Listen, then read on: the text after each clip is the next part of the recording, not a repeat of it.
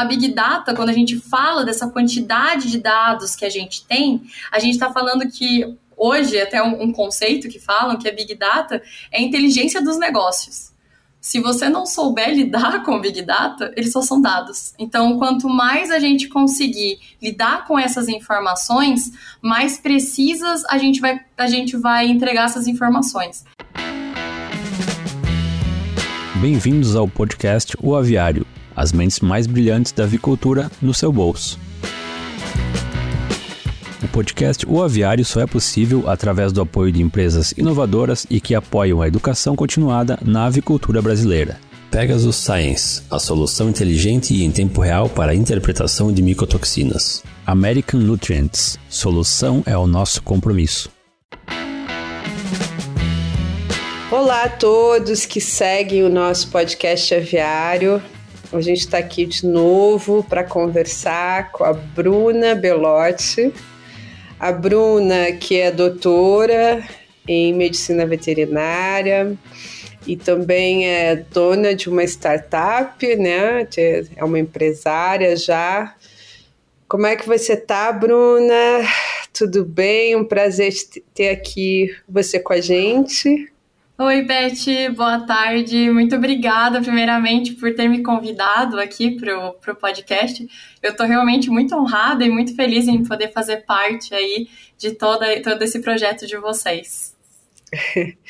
É nesse projeto que ele é muito é, diverso, público é diverso, tem gente de todo tipo e interesse escutando a gente, né? Não só o pessoal da área, às vezes as pessoas só querem conhecer um pouquinho mais de avicultura, estão aí, estudantes. Então, eu estou muito feliz de você estar aqui, Bruna, porque eu gostaria que você é, falasse como é que é essa nova geração de pesquisadores que vem para o mercado, como é que é essa história, porque antigamente, assim, pesquisador era o professor que fazia concurso público e você optou por uma coisa diferente, que foi abrir uma empresa, ser uma empresária do agronegócio. Me conta um pouquinho sobre a tua, a tua estrada e como é que foi esse, esse caminho para chegar até aqui. Tá bom, Beth. É, na verdade, eu não tenho nem como começar em falar sobre a minha trajetória sem agradecer, primeiramente, né, a pessoa que mais me inspirou e participou de toda essa minha trajetória profissional, que é você, né?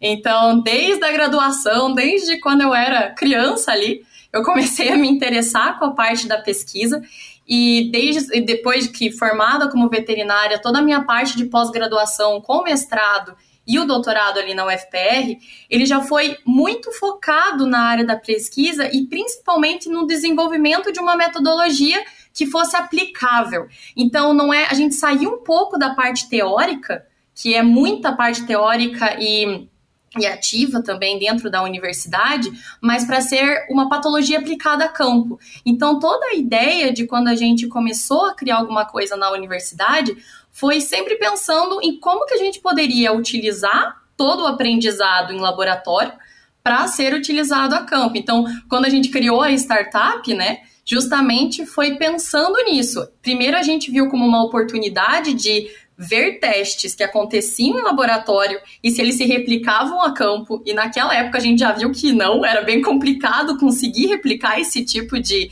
de ação, de produtos, enfim, que a gente testava em laboratório a campo.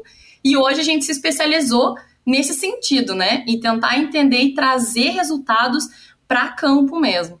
Então, quando a gente pensa é, na minha trajetória, bem, como médica veterinária e indo na parte da pesquisa, hoje eu vejo muito que a cientista ainda está lá, como a gente ainda gosta, né, de, de trabalhar, mas como empresária eu ainda tenho que aprender muita coisa, porque Primeiro, os, os palavreados em inglês, né? Business. Toda a parte de, de, de, de, linguística que eles começam a falar e todas essas histórias com, com a parte em inglês, que eu acho que é super é, interessante aprender a lidar com esse tipo de mercado. E justamente cada vez mais é um desafio. Uma startup é um desafio, né? Todo dia é um desafio. A gente começou a startup quando a gente saiu da universidade em 2018. Então, hoje, cinco anos após a saída da universidade, que a gente tem o Easy Institute, né, que é a nossa empresa, justamente é, somos outras pessoas. É outra ideia, já, já, já aprendemos muito ao longo desse caminho. American Nutrients, entregando soluções tecnológicas para o bem-estar e segurança humana e animal desde 2007. Alicerçados ao conceito One Health, os produtos e a inovação da American Nutrients contribuem para a saúde humana, o bem-estar animal e a preservação do meio ambiente. E você falou então assim dessa desse outro idioma, que é o idioma do business, né, que é o idioma do financeiro chamando muito forte. Conta um pouco dos teus desafios para quem está escutando você, as vantagens e desvantagens de você estar tá nessa carreira aí de, de empresária comparado a uma cientista, né?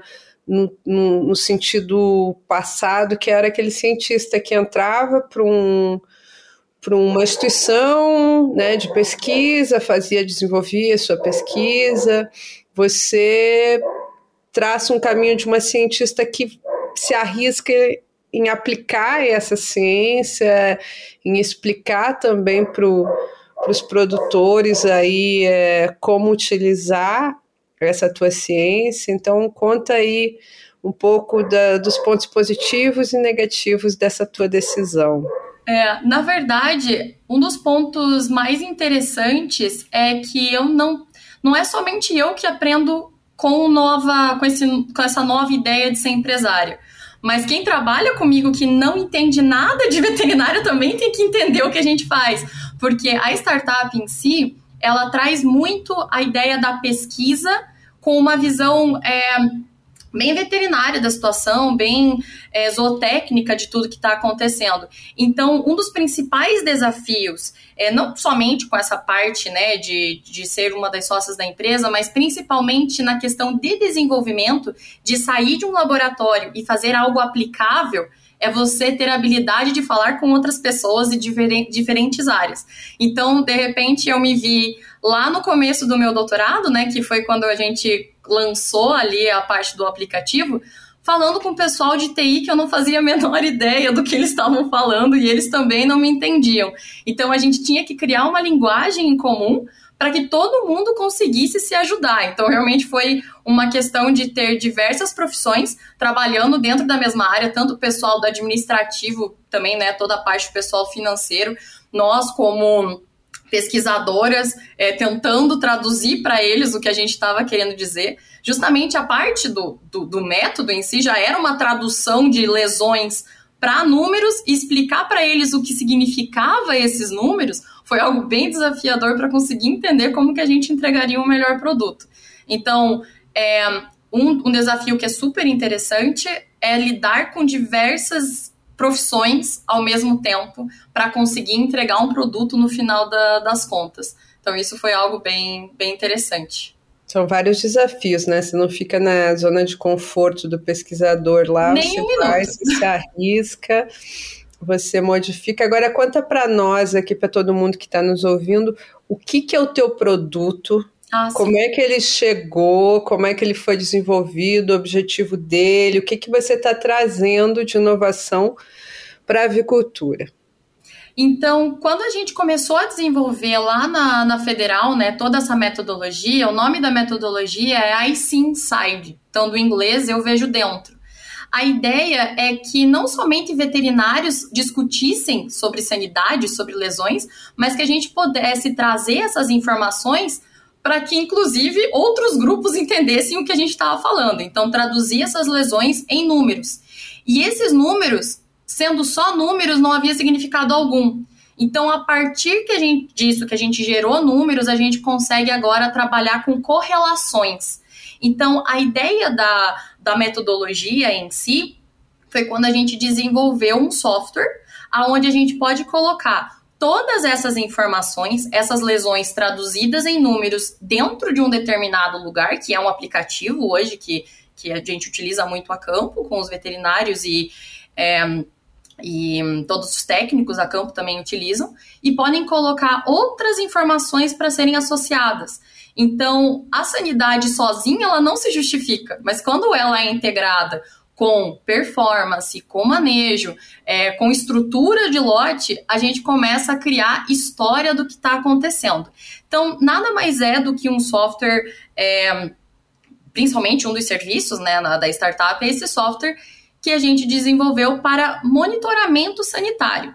Então, a ideia principal do monitoramento sanitário, quando a gente pensa no, no, monitoramento, é porque não é algo novo, né, Beth? É um conceito que todo mundo já conhece há muito tempo. Todas as pessoas têm essas informações. E eles colocam essas informações é, e registram elas há muito tempo em folhas, em Excel. Então, alguém tem que compilar esses dados. Então, dados, a quantidade de dados que a gente tem, sem ter um uso para eles, são só dados. Então, a ideia do monitoramento e de uma, de uma pesquisa aplicada para esse tipo de, de análise é o que dá o diferencial, é saber o que lidar com, como lidar com esses dados. É, então, assim, o, que, o serviço que você presta é aquele veterinário, aquele técnico, ele vai lá para o campo, ele, às vezes, ele abre um, um animal, ele sacrifica o animal, abre, ele vai olhar as lesões, Aí ele marcava num papelzinho, marcava no Excel e você está trazendo a oportunidade de ele fazer isso num app que ele tem no celular, né? Eu acho Exatamente. E, e, a ideia, da verdade, do aplicativo é o seguinte, deixando muito claro. Quando a gente vai no monitoramento de rotina que os, que os técnicos vão a campo, eles é, vão lá, eles registram informações de necrópsia, eles registram informações de manejo e eles têm uma foto daquele momento.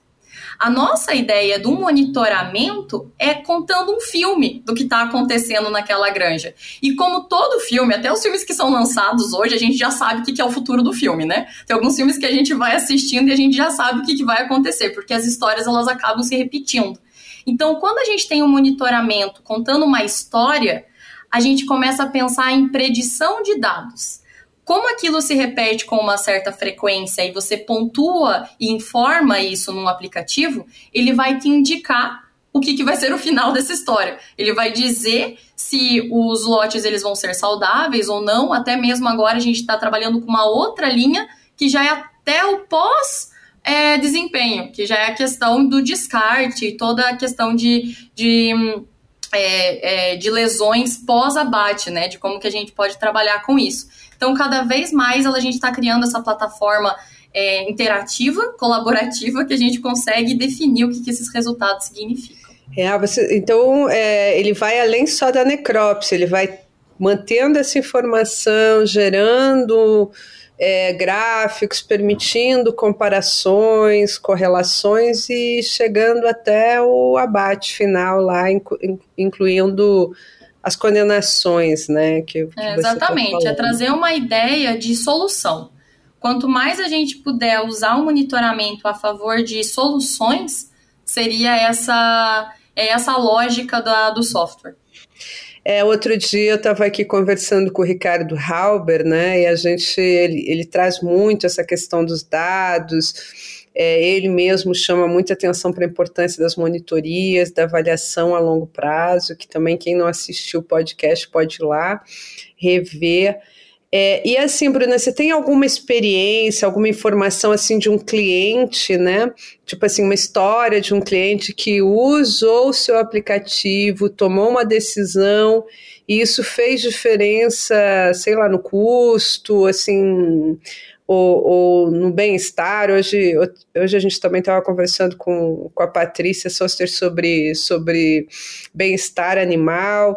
É, sei lá, você tem alguma história aí para contar para gente assim de uma aplicação do teu produto que trouxe um retorno para o cliente? Na verdade, Beth, o que eu mais tenho é história. isso, isso é o que a gente vê o tempo inteiro. Então, quando a gente trabalha com os dados, né, a gente começa a ter essas histórias e principalmente o que se faz com eles. Teve um cliente especificamente que ele conseguiu mudar um programa vacinal, por exemplo, porque ele viu especificamente na alteração de aerossaculite, o que vinha acontecendo ao longo dos lotes, e ele sabia que aquilo já ia acontecer no ano passado, porque ele é um cliente nosso que está aí, um dos nossos primeiros co-desenvolvedores, que a gente chama, É, então ele já tem esse histórico há mais de ano e ele já sabia que ia se repetir. Então ele conseguiu até mudar programas vacinais para melhorar aí os resultados desses lotes. É, outras situações também é que no ano passado, ano retrasado, quando a gente começou a criar esses dados e entender o que, que eles significavam, era algo que quando eles viam que as informações já estavam sendo. Hoje a gente trabalha com benchmark, então a gente já sabe que aqueles números que as lesões geram elas são correlacionadas com o desempenho. Correlacionada com o desempenho significa, Beth, que quanto maior aquela lesão que eu tô vendo, mais vai afetar o meu o desempenho daquele animal. Então ele é uma certa predição de dados, né? A gente já consegue entender Sim. o que vai acontecer no final daquele lote. E eles já começaram a tomar atitude, então eles viram a pontuação e já começaram a mudar programa e eles evitaram o final trágico do ano anterior. Eles mudaram toda a resposta, porque até mesmo a própria sazonalidade pode trazer as informações que a gente gostaria, né? Então, isso é, é algo. Porque tem uma coisa assim, quando eu comecei a trabalhar, Bruna, assim, eu ficava, ficava falando assim, com pessoas que já estavam mais tempo que eu na área, e aquele era um, tipo assim, aquele nossa, o profissional que a gente adorava sair junto porque ele sabia tudo, parecia até um pai de santo, uma mãe de santo.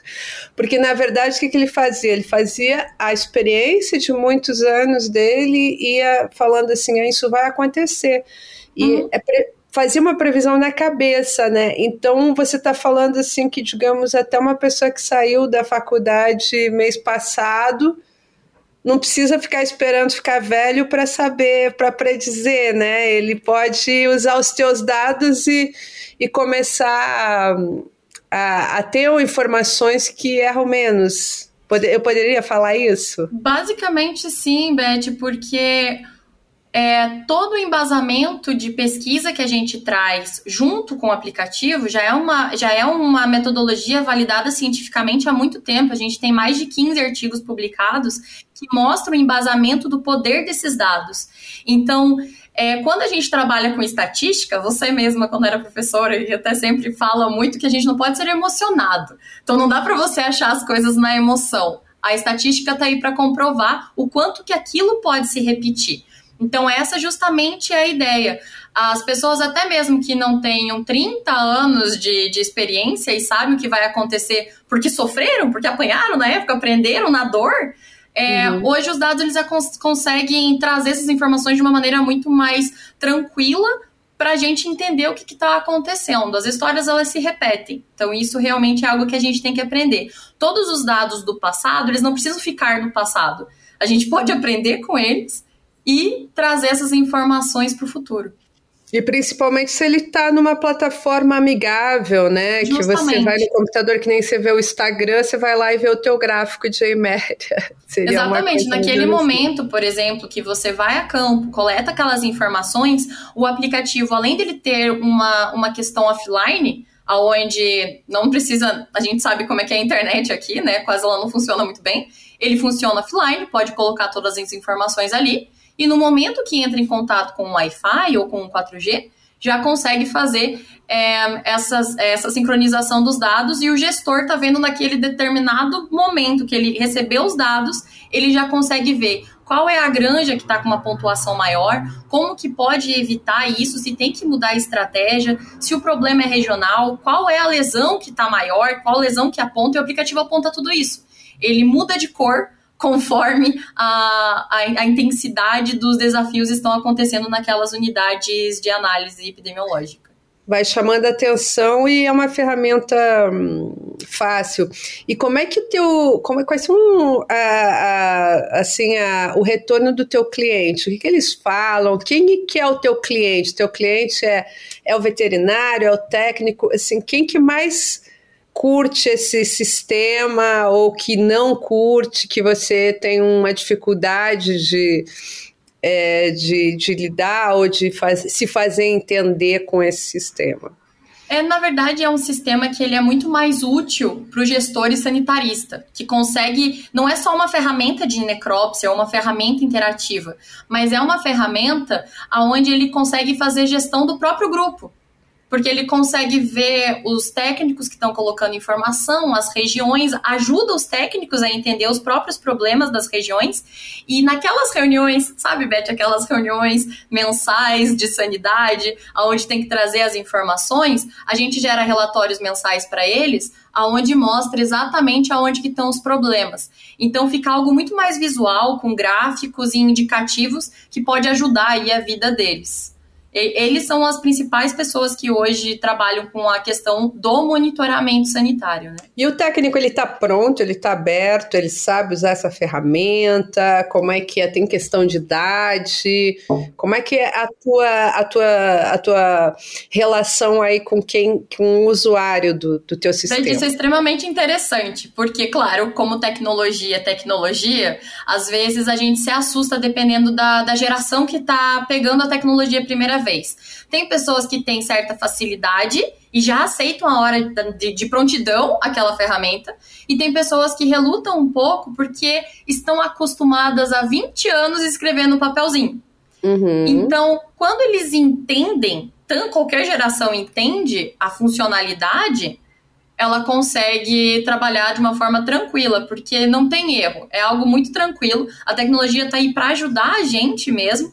Então, independente da idade, não, não, tem, não tem problema nenhum. Sem falar que, diferente de alguns suportes que você fala só com uma máquina, a gente está lá ajudando, a gente cria grupo de WhatsApp, a gente conversa com eles, os técnicos ligam para a gente toda, toda hora se eles tiverem algum problema, principalmente na implementação, né, que surge um pouco mais de dúvida, mas depois é algo muito tranquilo de ser, ser lidado. Eles mesmos é, vão ensinando as novas pessoas que estão entrando, a gente faz treinamentos é, anuais ali com eles, trimestrais, dependendo da quantidade, do tamanho do grupo. Então é algo muito tranquilo para qualquer idade mexer e qualquer experiência. Teve um, como eu sou contadora de história, tem mais uma história para te contar, que teve um pessoal, uh, e uma dos, um dos nossos clientes hoje, que é, o técnico saiu de suínos. Então ele não sabia muito bem lidar com frango de corte. A ferramenta toda ela é focada para o frango, né? A gente desenvolveu uhum. metodologia para o frango. E hoje a gente está fazendo alguns testes, inclusive, com suíno, mas enfim, é, é, você sabe, pesquisador, né? Pesquisador tem todo que é tipo de, de ideia. Mas com a parte do frango, ele nunca tinha visto frango, basicamente. Ele era veterinário de suíno. Quando ele entrou na parte de frango e ele foi apresentado ao app, ele falou: ai, gente, que bom! Agora aqui, porque o app, o que, que acontece? Ele tem fotos, Beth, que você pode selecionar qual é o score mais próximo da ave. Então, ele tem um guia de todas as lesões que estão acontecendo. Então, você uhum. não precisa ser um expert patologista para saber que aquele fígado está amarelado, por exemplo, ou se aquilo é um uhum. pericárdio, né? Então, qualquer coisa de mudança. Qualquer lesão um guia, que tenha, né? ele tem um guia onde você seleciona exatamente uhum. qual é a foto mais próxima daquela lesão que você está vendo. Além disso, é possível colocar fotos no aplicativo para discutir depois quais são as lesões. E além disso, qualquer informação que seja relevante para a empresa, por exemplo, hoje nós não trabalhamos somente com o Brasil, mas também é, com outros países como o México, que algumas lesões são diferentes para eles do que são para a gente. Então a gente consegue adaptar a ferramenta de acordo com o que cada empresa necessita. Então isso é algo que é bem, bem interessante. Não é, não é uma ferramenta, não é um software nacional. A gente já é, a gente é global. A gente consegue atender qualquer, qualquer país qualquer país. Porque uhum. a avicultura é global, né? A avicultura Exato. brasileira sempre faz um sucesso tão grande lá fora. Eu, toda vez que eu faço o podcast aqui, eu digo, nossa, a gente é tão, tão bem visto lá fora, é tão bom, tão, tão valorizado, né?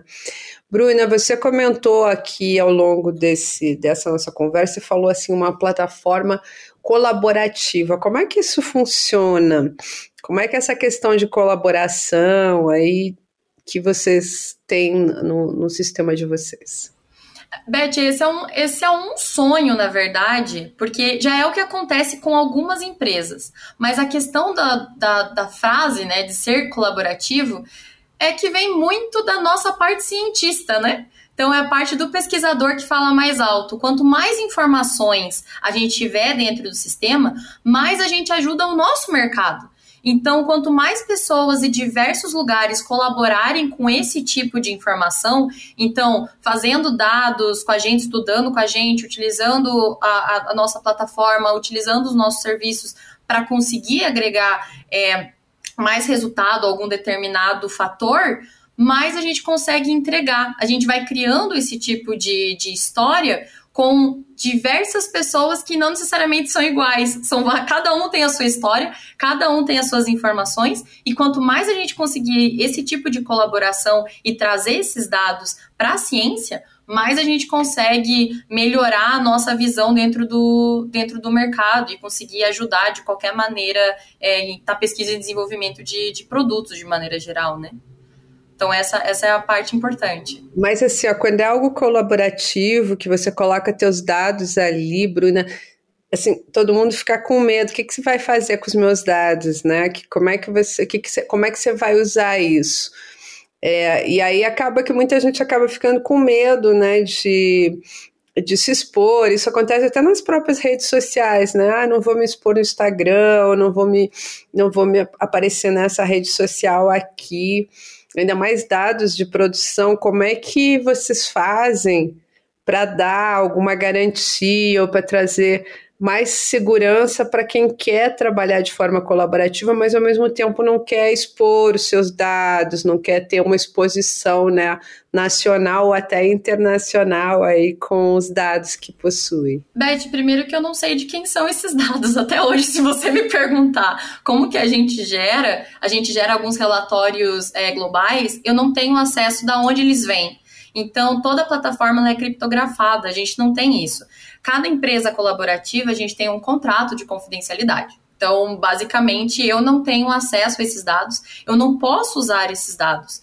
Então, quem é, que trabalha com a gente e, e, e coloca essas informações ali dentro, eles estão em completa segurança, porque não tem como a gente é, usar esses dados porque a gente não sabe de quem são. basicamente, basicamente essa história. A gente tem ocultado, não faz a menor ideia de onde. Quem quer dizer, ele entra num banco de dados que não é Exato. identificado, e a partir daí você pode gerar curvas para saber médias de ocorrência, mas não de quem que é essa média, nem.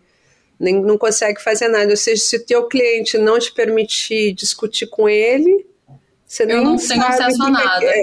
Exatamente. Hoje a grande maioria permite que a gente é, discuta os dados de, de necrópsia, né? Porque é uma visão nossa de, de lesões e ajudar a entender o sistema.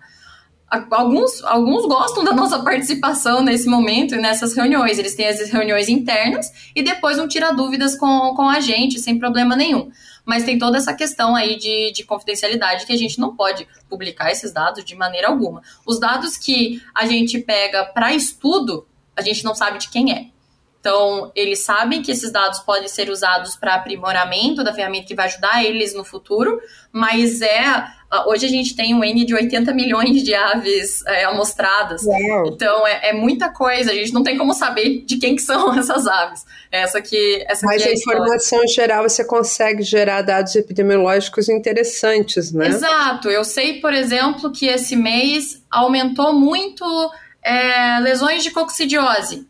Mas quem que está aumentando, eu não sei. Então é por isso que isso é realmente algo que a gente começa a ter essas informações em nível Brasil ou em nível de cada um dos outros países. Os outros países não entram hoje no nosso, no nosso relatório porque é muito individual, né? Cada um deles. E a gente vai começar a gerar relatórios individuais falando deles. Mas é, realmente hoje a gente só tem qual é a lesão. Agora, quem que tá puxando esses números para cima ou para baixo é uma informação que a gente não consegue ter acesso. É, todo mundo acaba fazendo isso epidemiologicamente, né? Tipo a ONU, a Organização Mundial da Saúde, Exatamente. ela recebe esses dados de forma é, que não tem nenhuma identificação, mas elas são capazes de gerar tendências, né, informações importantes. E se, se, por exemplo, você usar o mesmo sistema, quer dizer, eu uso o Easy, eu entro ali na plataforma e digo assim, ah, tá acima ou tá abaixo da média geral, eu tô melhor, eu tô pior.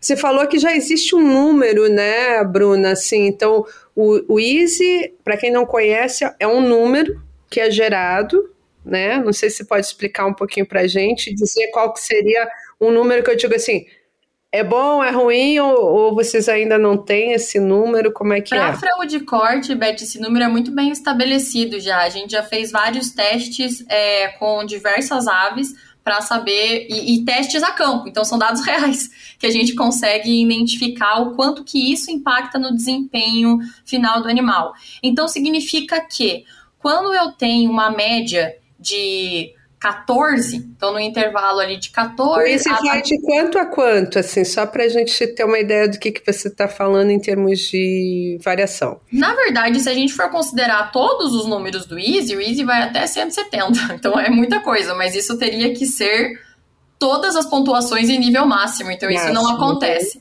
Então, o que, que a gente observou? Que até. E o que, que é essa pontuação? A gente tem um checklist de necrópsia onde tem todas essas lesões pontuadas ali. Essas lesões elas vão receber scores e cada uma delas recebe um peso. E esse peso é o quanto impacta no, no desempenho do animal, sempre focando no que é, que é o que se paga, né? Que é o que paga a conta, que é o, o desempenho é, animal ali. E a gente consegue focar nesse sentido. É, quando a gente fez esses testes, a gente viu que quando a gente tem uma média até 14 ou um pouquinho acima ali de 14, a gente ainda tem respostas muito positivas com o desempenho, com conversão alimentar, com ganho de peso. Acima de 14, chegando ali acima de 20, a gente já começa a ter uma perda tanto em mortalidade quanto conversão alimentar mais importante. É, e isso indica no aplicativo. Ele fica verdinho quando as aves elas estão é, ainda estão saudáveis, ainda não está impactando o desempenho final. E ele começa a ficar amarelo quando cria esse alerta, mostrando que a ave ela realmente já está ficando doente. E isso tudo com embasamento científico, Beth. E depois disso, quando ele chega ali em torno de uns 30, na faixa de 30 para cima, ele já cria o alerta em vermelho, que a gente não quer que isso aconteça. A Lili, de fato, está perdendo muito na questão de produção. Ele já está doente, né? Esse, Com certeza, tá já é um, é um, lote que a, a gente pega cinco aves do galpão todo. Se as cinco teve uma média acima de 30, é porque teve muita pontuação alta e, na teoria, elas deveriam ser a média do galpão. Então, uhum. é, significa que o galpão inteiro pode estar tá, pode tá prejudicado. Então, assim, é. Mas tem que cuidar, né? Porque se eu pegar só as aves ruins lá, os refuguinhos, aí vai parecer que o galpão tá ruim, né? E eu vou Exatamente. Ou se pegar só as boas também. Por isso que a amostragem nos nossos treinamentos é uma coisa que a gente bate muito na tecla. Porque não adianta pegar as aves que são mais fáceis de pegar, porque provavelmente elas já são quase um refúgio, alguma coisa já tá acontecendo ali com elas. Então tem que pegar a, a, a média do galpão em si. Tem que entender como que tá a, a viabilidade daquele, daquele galpão para daí conseguir é, encontrar qual que é a, quais são as aves. E também não adianta eu pegar todas as aves do começo do galpão. Tem que andar, tem que fazer uma amostragem de verdade, assim, entre todas elas. As aves elas são muito semelhantes entre si. Então a chance de vocês pegarem cinco aves que represente o galpão é muito alto de acordo com como tá essa é, como tá todo esse lote. Isso é bem legal, acho que como tudo na vida, né? Se não tá, não faz uma boa amostragem, você não consegue saber como é que a população tá andando. Né? Exatamente. Imagine ter à disposição uma solução que combine rapidez e interpretação personalizada para gerenciar os riscos das micotoxinas em sua empresa? A Pegasus Science é a resposta realizamos a quantificação em tempo real das principais micotoxinas, promovendo decisões mais assertivas, resultando em um gerenciamento macroeconômico e sustentável. Bom, Bruna, tá tão legal. A gente conversou sobre muita coisa, sobre a tua vida, sobre como ser empresária, falou bastante do teu produto, dessa análise dos dados. E a gente está chegando aqui no final, e sempre no final a gente deixa aquele tempo né, para o nosso convidado, convidada trazer a mensagem, qual que é a mensagem final, o que, que você quer falar para quem está nos ouvindo e o público é super diverso, sabe, Bruna? Então você tem que mandar uma mensagem assim, talvez mais abrangente ou separar. Qual a mensagem da Bruna aqui para o nosso podcast? É, Nós estamos hoje em dezembro de 2023. Legal, Beth, porque até quando, quando a gente pensa nisso em, em, mensagem, a Bruna de dezembro de 2023, ela já é um, uma Bruna que pensa muito na, na qualidade das informações que a gente está coletando hoje. Então, hoje eu vou trazer uma mensagem principalmente pensando no Big Data.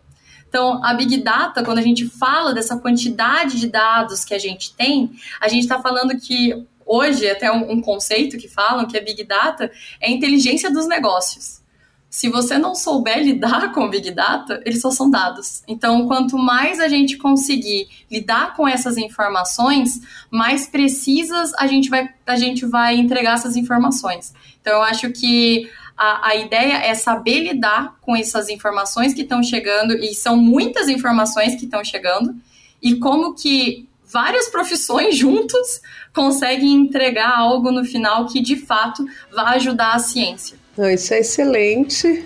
Obrigada pela tua mensagem, obrigada pelo teu tempo, Bruna, que eu sei que no final de ano tá todo mundo na correria, se tirou um tempinho para falar com a gente.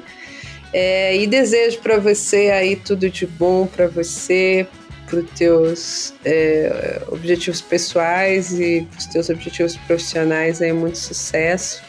Continue trazendo mais inovação para a avicultura muito obrigada e para vocês que ficam aí nos assistindo, aproveitem para assistir esse podcast, os outros aí que são bastante interligados nessa parte de dados e a gente vai conversando ao longo de 2024 também. Um abraço para todos vocês.